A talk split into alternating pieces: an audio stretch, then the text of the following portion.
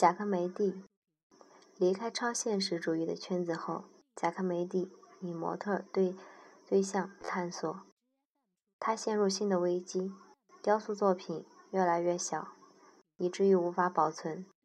但他慢慢结识了新的朋友，有艺术家毕加索、普拉克、德兰，哲学家萨特，剧作家贝克特。他常常与毕加索在一起。为布拉克和德兰，他还写了有很多诗意的短文。加科梅蒂与《等待戈多》的作者贝克特是一九三七年在咖啡馆费罗尔中偶然相识的。当时两个人都在孤独的探索路，他们的友谊发展得很慢，因为双方都无需从另一方的另一方得到安慰或证明。常常是这样的：深夜在咖啡馆碰上后，他们就一起去散步。他们总是无任何目的的走着，并且走得很远。朋友们都为这份非常私人甚至神秘的友谊而感动。五十年代初，《等待戈多》首次上演，被批评家和观众抗议的否定了。七年后，贝克特成了经典性人物。此番经历与贾科梅蒂在艺术上的起伏颇为相似。一九六一年，《等待戈多》再次被搬上了舞台。贾科梅蒂和迪耶果为舞台背景中那棵孤树工作了好几个星期。一天，贾科梅蒂和贝克特坐在一家咖啡馆馆的晒台上，被一位女招待看见了。他立即跑到老板身边，大声嚷嚷：“我想，应该让您明白。”你是多么的幸运，两个如此重要的人物同时坐在您的店中。关于贾克梅蒂与萨特的相识，有不同的回忆。据西蒙德·波波夫娃的文章，两个人是是经熟人介绍认识的。罗特则是这样描写的：一九三九年的一个夜晚，在艺术家、文学家出入的咖啡馆弗伦尔中，一个矮小、戴着眼镜的先生。请求与贾克梅蒂为他付咖啡的钱，因为他身上没钱。这个比贾克梅蒂年轻四岁的人，就是后来著名的哲学家和文学家萨特。无论怎样相识，贾克梅蒂和萨特成为了精神上的亲友，常常在一起交谈。多年后，萨特为贾克梅蒂的雕塑和绘画各撰写了一篇长文。毕加索和贾克梅蒂曾经有过很美好的时光。他们俩在工作室讨论艺术，在咖啡馆里长谈。有时毕加索还带着一些无聊的色情杂志，两个人一起翻阅，就像小学生一样开心和顽皮。布拉克、贾科梅蒂和毕加索也常常一起畅谈艺术，一聊就是一个晚上。毕加索很快成为世界级的明星人物。1948年，当贾科梅蒂在纽约与马蒂斯画廊首次展出作品时，整个纽约，整个纽约艺术界正为毕加索的大型展览而轰动。与一般人的做法相反，贾科梅蒂决定不摆出自己的毕加索胸胸像，他无意借光，宁愿静静的等待知音。先因戴克一直不相信贾科梅蒂会知道毕加索是怎样讽刺和挖苦他的。对于贾科梅蒂的小型雕塑以及许多作品中比例很小的头部，毕加索曾说过。他们是那么小，跟他们的含义相一致。在另外的场合，毕加索又进一步解释道：“阿尔贝托希望我们惊讶于他的作品，那些他从来没有创作出来的作品。”谢因代克拍摄了很多贾科梅蒂在巴黎的雕塑作品，在拍摄中，我们对他的工作环境也很感兴趣，当然，包括对他的本人。由于我身边只带着一个小相机。就可以随时方便在院里进进出出。上午拿着相机，我往往来得太早。阿尔贝托还躺在那张小床上，头灯亮着。随着相机的镜头，我更一我更进一步深入了阿尔贝托的世界。他不但不允许我拍摄所有刚刚完成和正在创作中的作品，甚至在他的为模特画像或者是塑描绘自己的雕塑室时。我也不显得碍手碍脚。我拍摄的作品，正如我和他的交往一样，可以说是纯粹的个人的，带着相机参与他的创作过程。阿尔贝托只只该允许个别的人，这几个人不但是摄影家，同时也是他结交了已久的朋友。除了我之外，卡提尔、布勒松、多阿斯诺和布拉塞也在观察和拍摄贾克梅蒂的创作。谢因戴克不喜欢毕加索，受于出版社的之托，我有一段时间拍摄毕加索的陶瓷作品，所以我也经常和他在一起。但我从来没有为他的个人拍过一张照片。在他们家门前，我总能看到那辆大型的豪华轿车，非常阔气。他的儿子保罗每天还要花上几个小时来清扫，使车更加一尘不染。在毕加索身上，我察觉到了一种。灰隐的忌讳、嫉妒、妒忌，对贾科梅蒂的妒忌。毕加索大红大紫之后，只有贾科梅蒂和他几个为数少的老朋友，不作为崇拜者到处露面。毕加索是这样的人，任何事、任何事不随愿便难以接受，这实在是一种小心眼儿。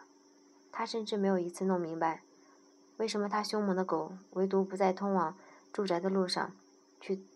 去阻拦，向我向我显威。那只雄性猎犬因为受到惩罚，主人毕加索并不知底细，他的狗是有情可原的。我的雌性猎犬每次都都被我锁在车里，而车就停在门外。先因戴克不喜欢毕加索，还有另一个缘由。每次毕加索去访问别的艺术家，都特别留神观察。看他们艺术上有什么新鲜尝试。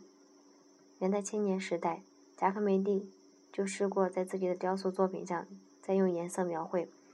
在巴黎，他又重新开始开始过这一次尝试。这样一件描绘的雕塑，雕塑作品有一天被毕加索来访中撞见了。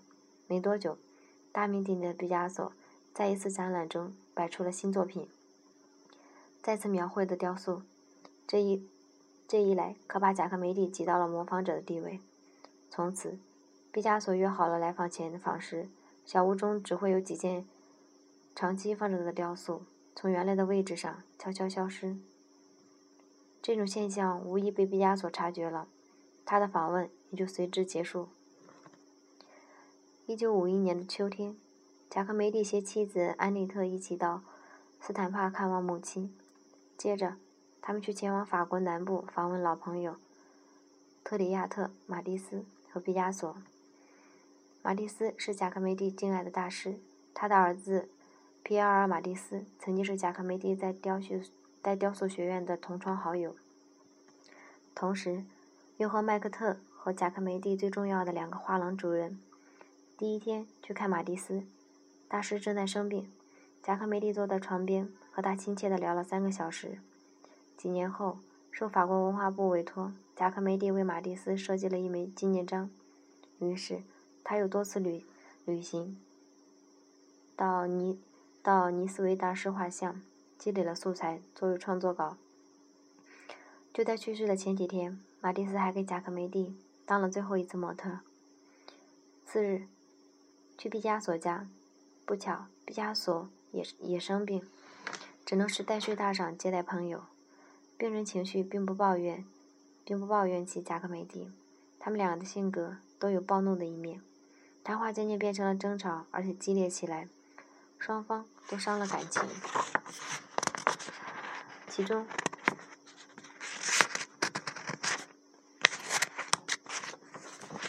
几年后，贾克梅蒂出于礼貌，又去参加了毕加索一个展览的开幕式。当毕加索在大厅里询问他的看法时，贾科梅蒂说。很美，都很美。都一件具体的作品，作品前，贾毕加索又进一步发问，贾科梅蒂明确的表示自己不大欣赏。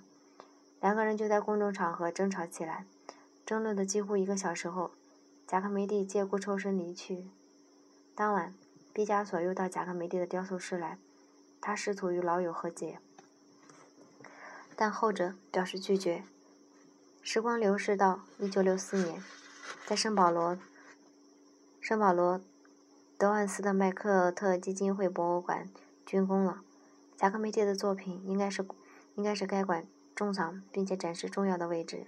这时，贾科梅蒂成为了世界瞩目的优秀艺术家，毕加索则开始了感到孤独。如果自己不是一个展览中心的人物，他就拒绝参加开幕式，而那样的展览届时已经不是很多了。当贾科梅蒂为开为出席开幕式来到法国南部时，毕加索向他发出了设下做客的邀请。贾科梅蒂犹豫再三，还是婉言谢绝了。这两位艺术家再也无缘见面。一年多后，贾科梅蒂即离开了人世。罗特详细采访并记录下了这位两位艺术家的交往，他也记录了贾科梅蒂对毕加索的一种批评意见。贾克梅利在五十年代说过：“毕加索是有才华的，但其作品却是死的，所以毕加索不可能成为自己创作任何道路上往前探索，而只是变换方向。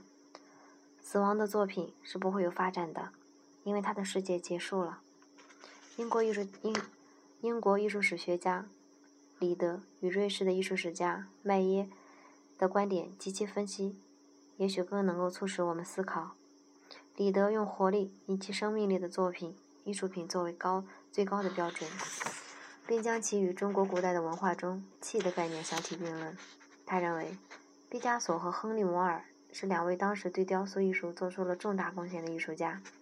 因为他们是天才，而且具有多方面的才能，才不会被任何团体或运动所限制。李德指出，在毕加索多面孔的艺术长指中，有一组不为人意注意的兽形、长形的人体，完成于1931年。如果他们与贾科梅蒂十几年后的风格没有一种表面相似的关系，那他们在毕加索的艺术中就只是昙花一现。但正是这种表现表面相似的背后，两个人艺术的追求却截然不同。贾科梅蒂的风格注重运动和空间，而毕加索那组人那组人体强调了神秘感。然后，然而，与纯抽象的艺术相比较，贾科梅蒂和毕加索的作品都始终是以人或人的行为为基础，于是他们在这个层面上有着共同的之处。麦耶进一步指出，正是在以人的为基础的共性上，贾科梅蒂和艺术家毕加索有着亲密的联系，并明显的区别于他们的同代的艺其他艺术家，如布朗库西、马蒂斯、布拉克、夏加尔、米罗。麦耶还提出了新的观点，即毕加索与贾科梅蒂的艺术道路也有着平行一致的可能性。在二十多岁的时候，两个人。都尝试组合及其综合的在线现象。三十多岁时，两个人又重新重返自然，力图对物象进行忠实的表达。不同的是，贾科梅蒂就此切记而不舍，义无反顾；而毕加索将其作作为艺术风格的另一种自由。无论如何，在对自然进行重新的认识后，两个人的艺术都产生了深刻的变化。几十年过去了，这两位艺术家还在被人们不断的认识和发现，他们的作品也常常在展览中相遇。艺术史学艺术史家科平林在文章中转引了毕加索对贾科梅蒂的评价：贾科梅蒂成就成就了一种空间的表现，在他之前还没有人达到这种境界。虽然他的追求离我自己的理解很远。但他给雕塑艺术带来的确实是新的精神。策展人森曼给我看他年轻时与贾科梅蒂的照片。贾科梅蒂雕塑术中强烈、强力与脆弱感相柔，是以是至今艺术评论家重要的标准。他说：“画廊的主人巴尔勒告诉我，在那一代人当中，贾科梅蒂的艺术、艺术的生命看来是更长久的。他对贾科梅蒂。”也有从不认识到非常喜爱的过程。今天，他的画廊和博物馆有越来越多的人冲着贾科梅蒂的而来。走进拜尔勒的办公室，看到墙边上毕加索和贾科梅蒂的作品紧靠在一起，我想起两位大师的言语。毕加索说：“人们把我称为寻找者，我不是寻找，是发现。”贾科梅蒂说：“我始终只是一个寻找的人。”贾科梅蒂还说：“解释这种艺术中寻找很难，因为你寻找的东西本身也在寻找。就是说，想得到和把握一种现实的突然，现实本身是在发展，在变化。一九五八年，热内完成了专著《阿尔贝托·贾科梅蒂雕塑室》。贾科梅蒂认为这本书是关于他的论述中最重要的。毕加索也称赞这本书是西西艺术中最好的。自1954年相识以后，贾科梅蒂与热内便立即成为了真正的知己。但一段时间后，他们的友谊并无任何分歧或者争执就淡化了。热内的家也许始终是在地地下社会，而贾科梅蒂对这个社会的认识。还需等待几年，要等待卡罗琳内进入他的生活。有一个贾科梅蒂的朋友，似乎常常被人忽视。作曲家斯特拉文斯基，有着众多画家和雕塑家朋友的斯特拉文斯基，在七十五岁高龄时，又一次旅行到了熟悉的巴黎，请一位音音乐界的朋友帮忙找到了贾克梅蒂。在他定居的美国。作曲家被一件贾克梅蒂的作品迷住了。会面是轻松的午餐，两个人立即成为了忘年交。贾克梅蒂当时五十六岁。这一对朋友的交往，从文字记载中看是间断的、单一的。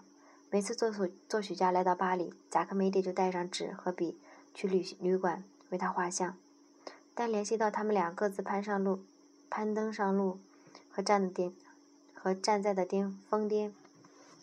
我们就能想象这个交往中的精神的强大磁力，音乐般的抽象和磁力。贾科梅蒂这幅斯特拉文斯基素描，像是具有这般磁力。块面块面的结构，线，一反惯常的模特儿正面的视角，对象被凝练成头与手两个着力点。正是这一年，一九五七年，斯特拉文斯基完成了他第十五部，也是最后一部芭蕾舞剧。阿贡，比起以往半小时以上的舞剧，阿贡只有二十分钟。对此，作曲家解释：“我的阿贡仅一段，只有以前作品中的三倍的音乐。”这一对朋友在艺术的不同领域听与看，对他们的等值吸引，叛逆不妥协，却从心境上创建风格，是当下还在另一个层面上将传统。现实化，这一对朋友又各其信念。斯特拉文斯基说：“知与爱。”贾科梅蒂说：“抓住并揭露真实。”一九四六年夏天，二十三岁的日内瓦女孩安内安内特·阿尔姆来到了巴黎。几年后，她成了成她成为了贾克梅蒂的妻子和另一个主要的模特。第二次世界大战期间，三年多。因母亲在日内瓦照看外甥，贾克梅蒂也滞留在这个城市。这是他一生中异常异常困苦的时期。艺术上的小型人，人体中的苦苦摸索，产生的却常常不是作品，而是废弃的石膏。连母亲也对他的前途产生了怀疑，生活上陷入了窘境，甚至为基本的生活费与母亲还有还有过不悦。正是那些日子里，贾科梅蒂与出。出生殷实的教师家庭，不学诗诗的女孩安妮特相爱了。那年他刚二十岁。贾科梅蒂返回巴黎一年，曾与多年深爱的女友伊莎贝尔同居，但其不久离开他而去。又回到日内瓦，安妮特提出随他同行，而他很是犹豫。几个月后，安妮特还是来了，两个人开始了巴黎小院共同生活。最初。安妮特靠当秘书工作养活自己，也并支付一些日常的费用。罗特知道，1946年和1947年的冬天，由于取暖的煤不足，甚至没有足够的食物，贾克梅利不得不中断自己的创作。安妮特和他在一起，除了为自己贾克梅蒂当模特，安妮特还细心地照料他的生活。他很想有一个孩子，然而贾克梅蒂的身体状况。不可能成为父亲。有许多点滴的回忆表明，贾克梅蒂对安内特有父亲般的权利，还常常态度严厉。有一次，热内送给安内特一块讲究的衣料，贾克梅蒂立刻拿去把它当，把去拿去做他用。他不允许妻子有任何小市民的气息。贾克梅蒂对金钱很淡薄，即使成名后，他仍旧过着简单的、简简单单的日子。安内特随其生活很简朴，甚至常常穿朋友的旧衣服。在巴黎，文人艺术圈子里，安内特很有人缘。仙因待客还记得，每天安内特都是快活的、精神饱满的。因为夫妇俩很少在家吃饭，所以朋友们的聚会晚餐上也常常有安内特。一开始，我们大家共进晚餐的地点常常是。阿莱西亚街的一个小餐馆，餐馆的老板有过犯罪历史，如今却发展成了非常非洲特色的饮食。里面坐席的有小栏杆分隔开来，这些小栏杆都是。如果不在那里，我们就到蒙帕纳斯一带去。第二次世界大战后的一段时间，蒙帕纳斯被被视为世界的中心。但它的知名度很快就位于了圣日嗯圣日耳曼大道一带的新区，大家于是又有了新的据点。里普、杜马果、冯罗尔这三家相距不远的餐馆和咖啡馆，巴黎文巴黎文学艺术圈内著名的人物都在这里出入。附近俱乐部集中了展示新的夜间文化。当时还没有匆匆往来的成群的旅游者。圣日耳曼大道的巴黎夜晚是何等的美好！你可以在那里会见朋友，和人们讨论各种问题，甚至搞点政治活动。同时，你也可以不受干扰的独处，如果你愿意的话。